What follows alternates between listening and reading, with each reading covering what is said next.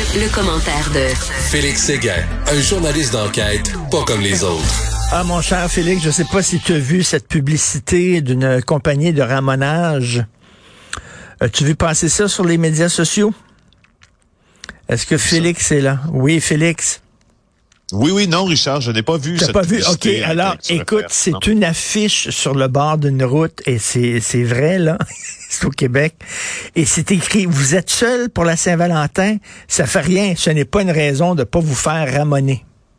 Ah non. Ah mon Dieu. Ah Dieu. C'est de la pub, ça, mon ami. Ah. Il y en a une sur l'autoroute euh, sur l'autoroute 10 qui mène euh, dans les cantons de l'Est en Estrie en- et euh, je suis persuadé que tous nos auditeurs qui passent par là vont savoir de quoi je parle. Moi, je la vois chaque fois que je m'en vais en ski à Bromont. C'est une compagnie de production de films pornographiques et euh, l'affiche dit besoin d'un coup de main point d'interrogation. Euh, Moi, ça me fait pour le goût, hein. Pour le goût, on repasse. Ah, Oui, la, bon. la grande, grande classe. Écoute, euh, incroyable. Donc, tu veux, eh, eh, avant de, de parler, bien sûr, de ce qui se passe du côté de l'Ontario, le, le pont ambassadeur et tout Oui. ça, euh, ce massothérapeute là, qui a fait 21 victimes, qui a agressé 21 femmes, euh, il faisait des attouchements, euh, il leur touchait les parties génitales, Oui, oui, oui, les oui. seins, Oui, j'ai bien et vu. bon, etc. Il dit c'est parce que j'étais incompétent. Je ne savais pas vraiment comment masser les femmes. J'étais pas. Écoute, veux-tu rire de moi, toi?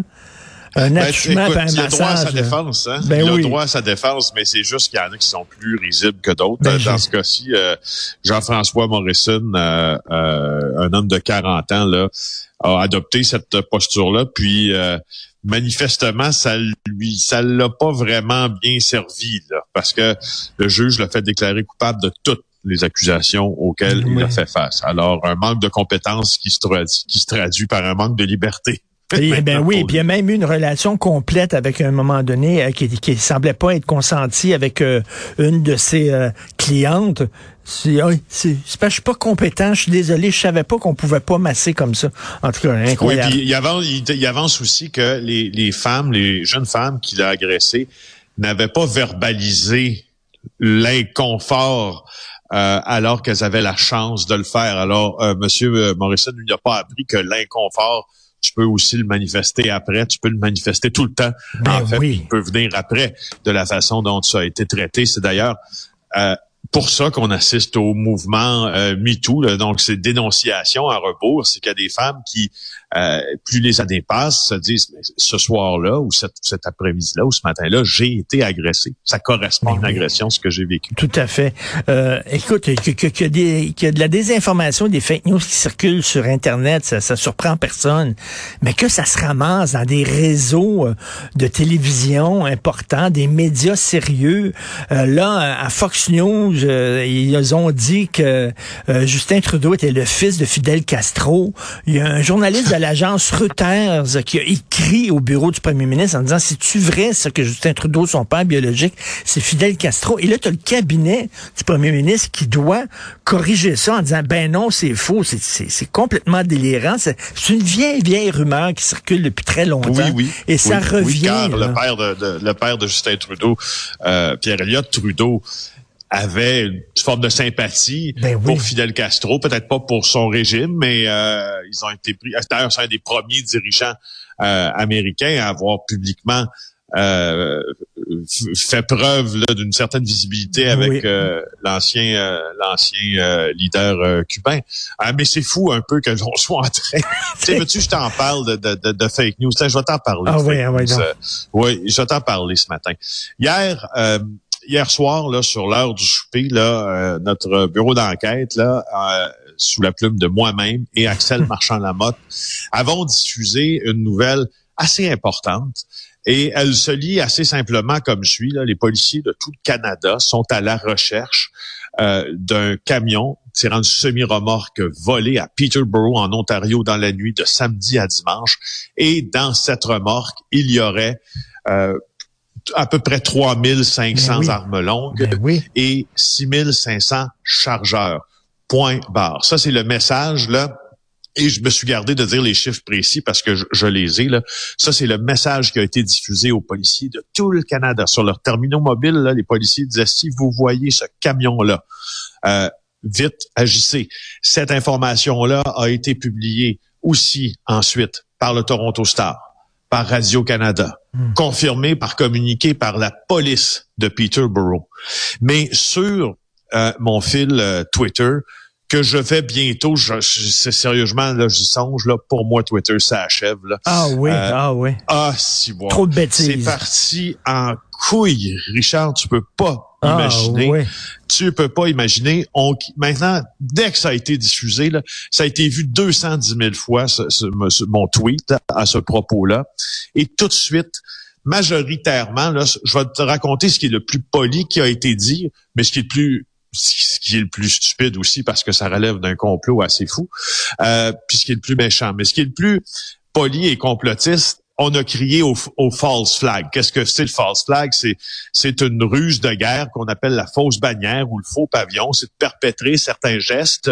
Disons qu'on est une armée, exemple, américaine, euh, et qu'on se bat, exemple, dans un pays étranger. Ben, c'est d'usurper, si tu veux, euh, l'uniforme militaire du pays dans lequel on combat pour commettre différents méfaits, puis faire passer ce méfait sous le dos des propres soldats du pays. Tu ben comprends? c'est une ben ruse vieille comme le monde.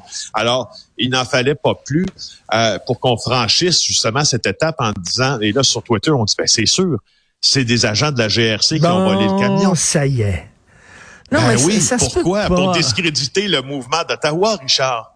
C'est incroyable. C'est incroyable. Ça a été, écoute, les confirmations sont devant leurs yeux, là.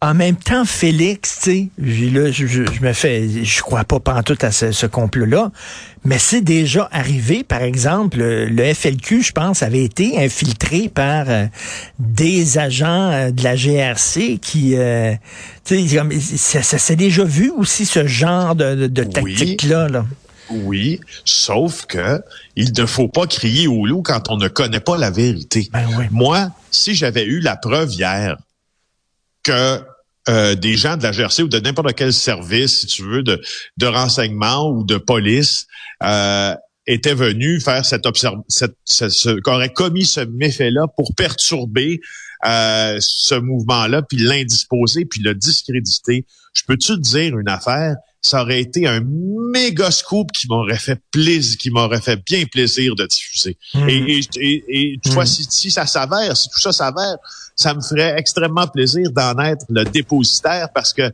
ma foi, ça serait une une sapristi de grosse nouvelle euh, qui serait importante d'ailleurs à mentionner, qu'il y aurait des opérations clandestines de la police pour discréditer ce mouvement-là. Euh, sauf que l'affaire, c'est là présentement, on ne sait pas. Écoute, ça se peut, là. Mais il y a de très... Les chances, là, disons, là, sont pas sur le côté de ceux qui pensent que c'est un vaste complot. Mais là, le vaste complot va beaucoup, beaucoup, beaucoup plus loin que ça, là. Euh, on parle d'agents étrangers qui viennent aider Justin Trudeau, justement, pour... Euh, pour euh, court-circuiter le mouvement des camionneurs. Puis là, je te passe aussi euh, je, peux, je, peux, pas passer sous le silence. En fait, tu le trou de cul, fake, ah, euh, je vais te tuer, gros lâche, euh, tu sais, ben. tout ça là. écoute, j'en reviens pas, j'en reviens pas. Tu sais, la preuve de la preuve de ce que certains complotistes avancent, avance, on l'a pas. Alors, tu sais, le, tous les journalistes présentement vivent avec ce qu'ils ont été capables de confirmer comme information. C'est un troc volé avec des armes dedans.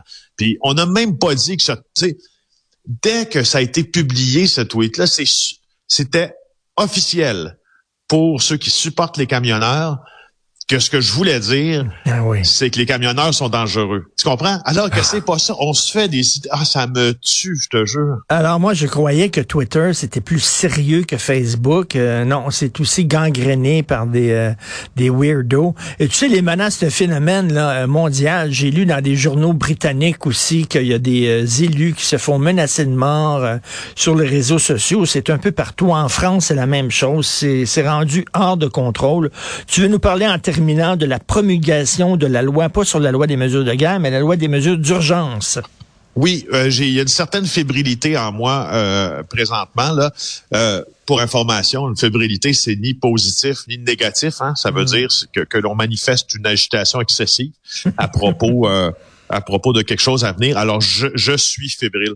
Euh, si les informations qui ont été euh, confirmées par plusieurs organes de presse, dont le nôtre, sont exactes, euh, il y a eu rencontre hier ça c'est ça c'est confirmé là, un, un, conseil des ministres spécial pendant le Super Bowl, donc dimanche soir, un peu après 20 heures, euh, pour décider de ce qu'on allait adopter comme stratégie avec les manifestants, notamment sur la colline parlementaire.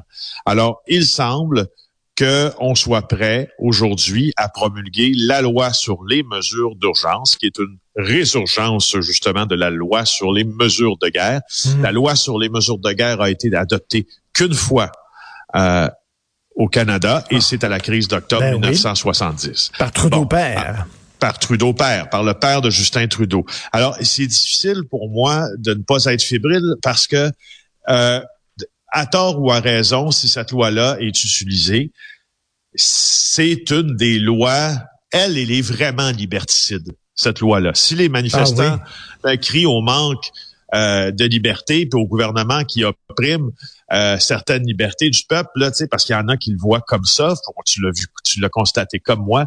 La loi sur les mesures d'urgence est vraiment liberticide et donne des pouvoirs énormes au gouvernement qui en est redevable par la suite, par exemple. Mais je veux juste te dire, euh, je veux juste te dire une chose, c'est que ce loi-là, euh, je vais, tu vois, moi j'ai des j'ai des soirées assez intéressantes, puis des matinées assez intéressantes, tout comme mon collègue, euh, tout comme certains de mes collègues là. Euh, je, je, lis des textes de loi. J'aime ça aussi. Euh, cette loi-là a comme obligation primordiale, je cite, d'assurer la sécurité des individus, de protéger les valeurs du corps politique et de garantir sa souveraineté, la sécurité et l'intégrité territoriale d'un pays. Alors, euh, tu sais, il faut que pour appliquer cette loi-là, il y a des, il y a des critères pour l'appliquer, la loi. Et l'un de ces critères-là, le premier qu'on évoque en fait là pour le champ d'application de la loi, c'est une situation de crise nationale qui résulte d'un concours de circonstances critiques à caractère d'urgence et de nature hmm. temporaire auquel il n'est pas possible de faire face adéquatement sous le régime des lois du Canada. OK? Hmm. Hmm. Est-ce qu'on est devant ça à Ottawa? La réponse est pas mal oui, parce que euh, donc il y a des lois provinciales. Ottawa est une ville ontarienne. On a euh, on a décrété l'état d'urgence vendredi. Doug Ford l'a fait en Ontario à Queens Park. Depuis, ça a été un grand week-end de fête où il y a des milliers de personnes encore qui se sont joints au convoi de manifestants qui bloquent le centre-ville d'Ottawa. Alors manifestement, il n'est pas possible de faire face adéquatement sous le régime des lois du Canada. OK? À ça. Alors, il, y a, il faut, il faut, il faut faire. En disant les lois, les lois existantes ne sont pas suffisantes, ne nous donnent pas les moyens de lutter contre ça, qui est une situation exceptionnelle. Et euh, comme on dit, à, mal exceptionnel, ça prend un remède exceptionnel. Donc, on va sortir cette loi-là. Ça veut dire que demain, on fait le ménage. Demain, ben en principe, on fait le ménage et, euh, et, moi, l'information qu'on a depuis la semaine passée, c'est que ça se passe justement, c'est que le grand ménage, c'était mardi. Alors, il y aurait un plan pour sortir les camions du centre-ville. Euh, et, je te jure, là, quand je te dis que cette loi-là a beaucoup de pouvoir là, dans les décrets puis dans les règlements là, euh, pendant la validité de cette loi-là, il faut qu'elle soit promulguée donc par le gouvernement mmh. là, mais euh, pour des motifs raisonnables et des motifs fondés, on peut. Euh, euh, interdire, réglementer des assemblées publiques quand on croit qu'elles auraient pour effet de troubler la paix. On peut réglementer des déplacements à destination en provenance ou à l'intérieur d'une zone désignée. On peut réglementer et interdire l'utilisation de certains biens désignés. On peut prendre contrôle et restaurer certains services publics. Euh, Écoute, ils vont, ils vont jouer au martyr. Là. Ils vont dire, regardez, ben, c'est la preuve, c'est la preuve que nous vivons sous une dictature. On le répète depuis longtemps. Regardez, nous avons raison. C'est ça. Puis il y a une voie de passage qui a été euh, qui a été tracée par le maire d'Ottawa, Jim Watson, ce week-end. Une voie de passage qui a été décriée parce que lui en est arrivé à une entente conditionnelle, si tu veux, avec la porte-parole du mouvement des camionneurs, l'Albertaine Tamara Lick. Euh, cette cette, cette euh, entente-là stipule que les camions vont quitter certains quartiers résidentiels d'Ottawa pour se concentrer seulement sur la colline parlementaire. Hmm. Sauf que là, Jim Watson a fait euh, peut-être, selon certains observateurs, ce qu'il n'aurait jamais dû faire, c'est-à-dire commencer à négocier avec ces gens-là. Pour d'autres, il a bien fait parce que c'est le bien-être de ses citoyens qui passe Mm. avant. Alors, euh, tout ça pour dire que là, on est, on, avec la loi sur les mesures d'urgence, on n'est plus dans la négociation. Euh, Ben, ils ont on pas le choix. dans la Et coercition. ils ont Ils pas, le choix. Ils ont, ils ont pas le choix. Mais là, bien sûr, eux autres vont dire, regardez, on a, on a- on a raison, c'est une dictature. Ben oui, mais vous donnez pas le choix au gouvernement.